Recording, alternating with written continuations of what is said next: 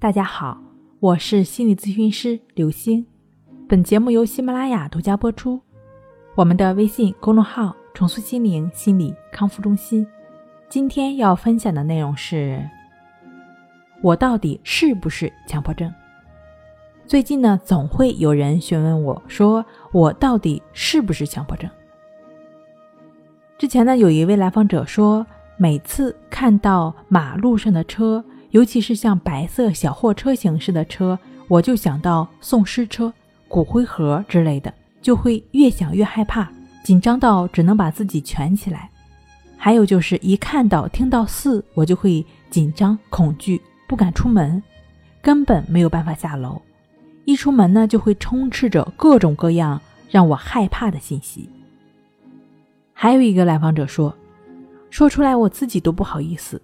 我想跟任何生物，包括人啊、动物呀，发生关系，但明明知道这是不可能的，因为我本来就是一个很传统的人。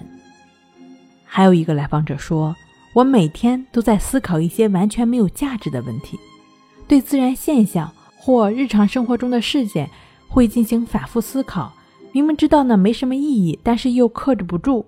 比如说，我会反复想，这个房子为什么会朝南而不朝北？人为什么会有两只眼睛、两条腿？一加一为什么等于二？树为什么不向下长？太阳为什么从东面升起？强迫症呢？其实它是属于神经症的一种，但它区别于精神疾病。疾病呢是既有患者主观的体验，又有器质性的病变，而强迫症患者自我矛盾和冲突性很高，主观体验强烈。却没有明显的器质性的病变，所以强迫症只是有病痛，可能影响社会功能的心理障碍。但是，任何病症的判定都是有严格标准的，不是一两句话或者某个测试就能判定的。所有的病症的判定都是有专业人员需要严格的收集资料之后进行诊断，否则呢就是不负责任的表现。如果你会有某种联想啊、观念呀、回忆或者疑虑等等这些问题呢，比较顽固又反复出现，难以控制，并且给自己造成了痛苦感，影响了自己正常的生活、工作、学习，那就是需要去调整的了。即便会有类似的一些困扰，那你也不用担心。心灵重塑疗法创始人李洪福老师曾经就是有严重的。强迫抑郁的这样的一个经历，中心的方法就是针对这类问题调整的针对性的方式。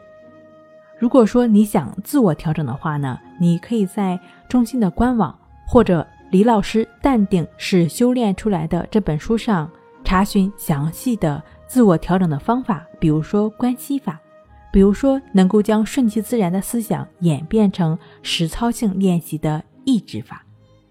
正确持续的关系法和抑制法的练习，至少一个月，强迫包括焦虑这类问题呢，都会有不错的改善的。好了，今天跟您分享到这儿，那我们下期再见。